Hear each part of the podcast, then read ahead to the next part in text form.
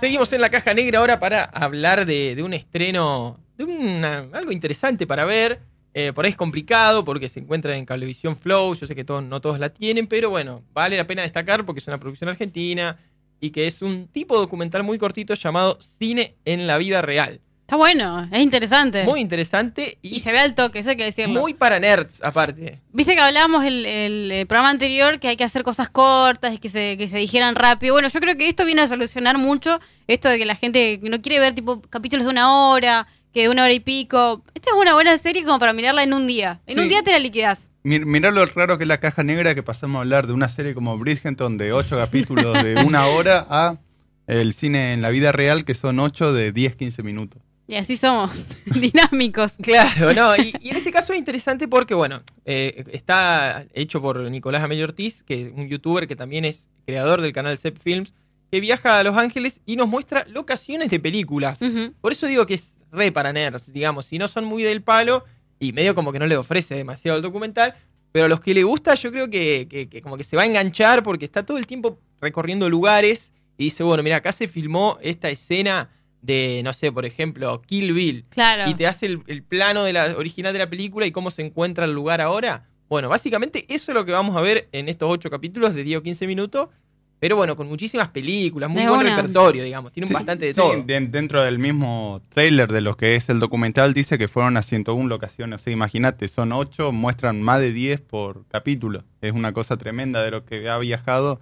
Y dentro de lo- los, los puntos dinámicos que tienen Los Ángeles, que es el medio del, del centro, un caos de autos, a un desierto remoto donde también te muestra filmaciones filmó, western. y Star Trek. Se Sí. ve todas las, las originales de Star Trek, te van al set donde se filmó ahí en, en el desierto de Los Los Ángeles. Power Rangers se filmaron ahí también. Los Power Rangers, ajá, los primeros. Las- los sí, buenos. Esos que pisaban y explotaba este, el, el Claro, piso. y ponían abajo todos los petardos. Claro, eso.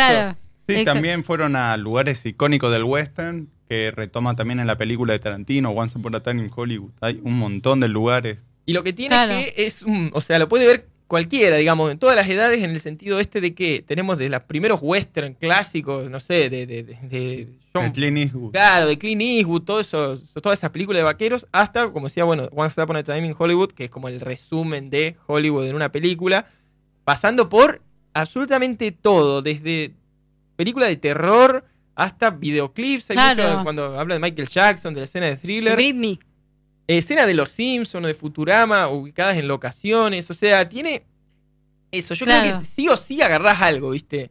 Y me parece que eso es lo que tiene de copado y que. Sí, también yo cuando lo estaba viendo, los, los datos que da del- de, las casas, de los edificios, también para alguna persona que estudia arquitectura o ser arquitecto, también es interesante saber quién lo diseñó, en qué se inspiró para hacerlo. De Está una.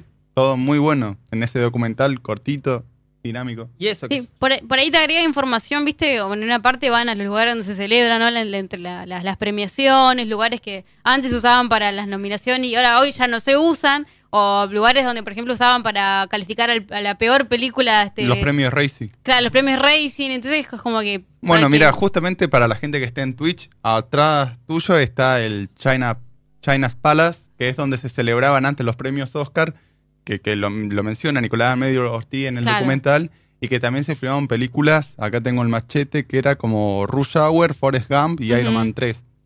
Bueno, Ajá. ahí se hace la premiación de las peores películas de, este, de- del año. Pero eso es un dato interesante, porque por ahí este uno está acostumbrado a ver los ganadores, las premiaciones, las nominaciones, pero te da como que ese tinte de que esta también existe este otro cine. Y también que está bueno. No, y también está interesante para ver eh, que hay un lugar donde se filmaron dos miles millones de películas y vos, o sea, obviamente viéndolo así, te das cuenta que es siempre el mismo lugar, pero después en la película no, no, no te das tanta cuenta. Qué sé yo, hay escenas que se, se- se usan, eh, digo, locaciones que aparecen en escena de Blade Runner, que es una película hecha como si fuese en el futuro. Y en el, el mismo lugar hacen una escena, no sé, de Chinatown, la de, la de Polanski, con.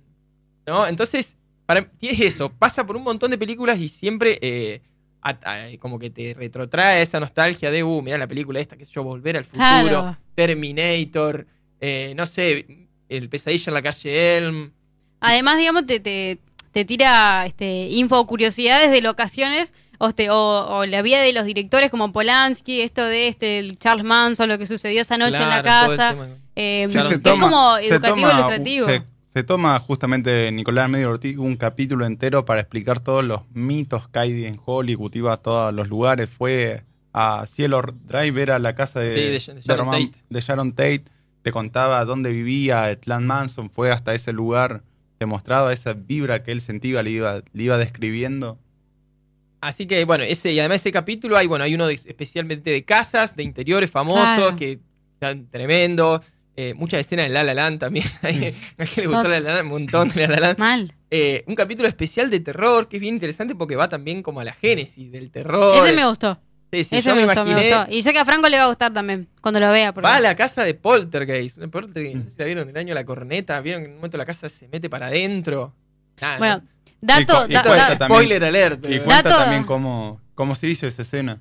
Sí, dato de colores, digamos, cuando se filmó esa película ahí, este, habían como desenterrado todo, hubo un este cementerio este indio y había como que esa aura bastante fría. Que bueno que Nicolás Amelio Ortiz lo comenta mucho mejor, ¿no? Ahí en el, este, en la serie, pero te tira como esas cosas que vos te quedás wow. Y después te como que te, te das cuenta por qué pasaron las cosas que pasaron en el set de filmación, digamos, y esas cosas como auras bastante malas, como mala vibra, como decía él. Sí, me imagino.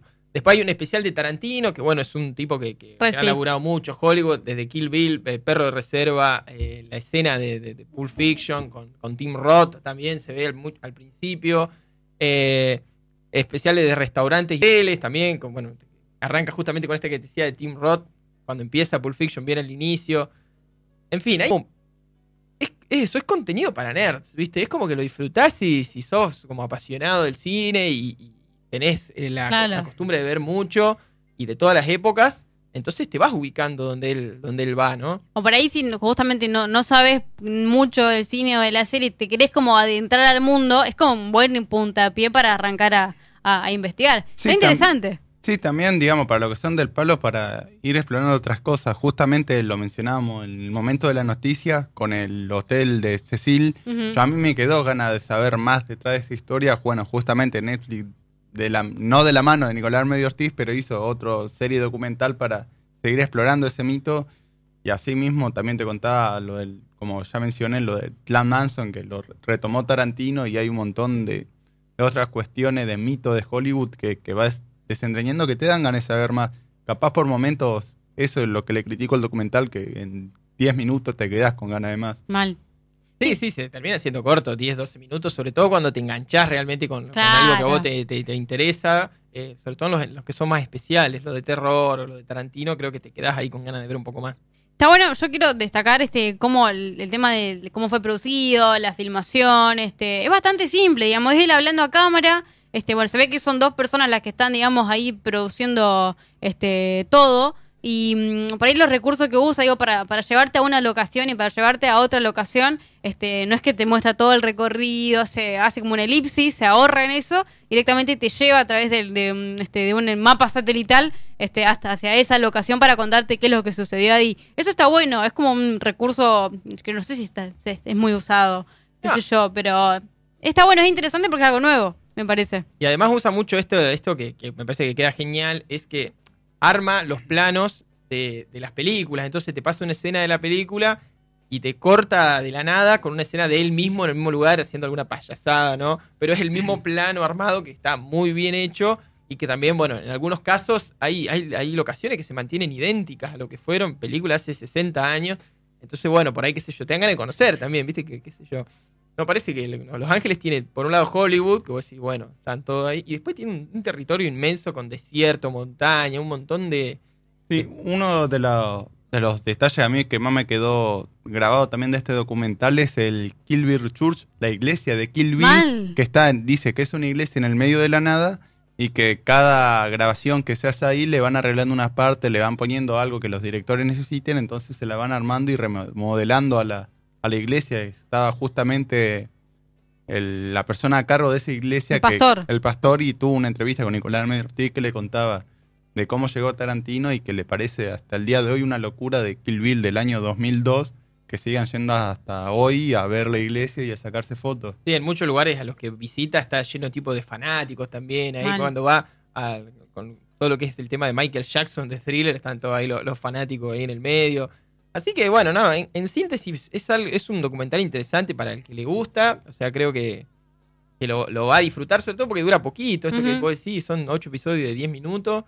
Lo ves en una siesta, si querés. Claro, sí. Eh, ¿Va a haber segunda temporada?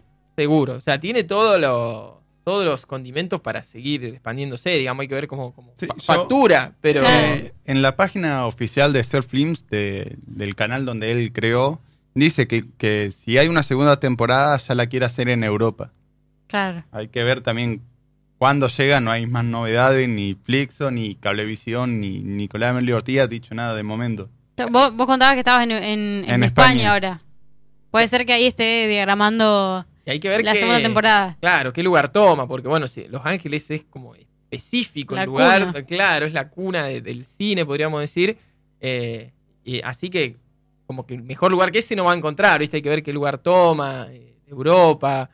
Porque muchas películas van a ser de Hollywood, pero filmadas en Europa. Eso también hace el juego ahí. eh, así que bueno, hay que estar atento a ver si sale una segunda temporada. A mí me, me gustó porque eso, como alimentó mi, mi espíritu nerd, viste que tiene, Claro, tiene eso de, de motiva.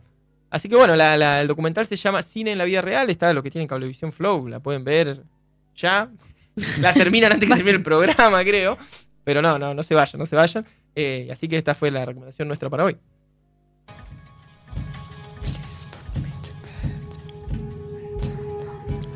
La caja negra. Un viaje a través del tiempo.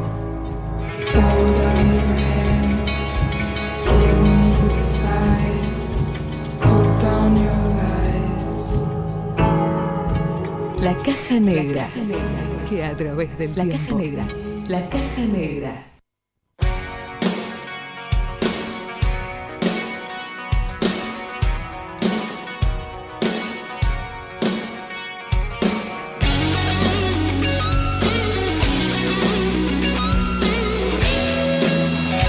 Vamos al segundo corte del día con una canción de Tom que la canta Tom Cruise en la película Rock of Age. Vamos.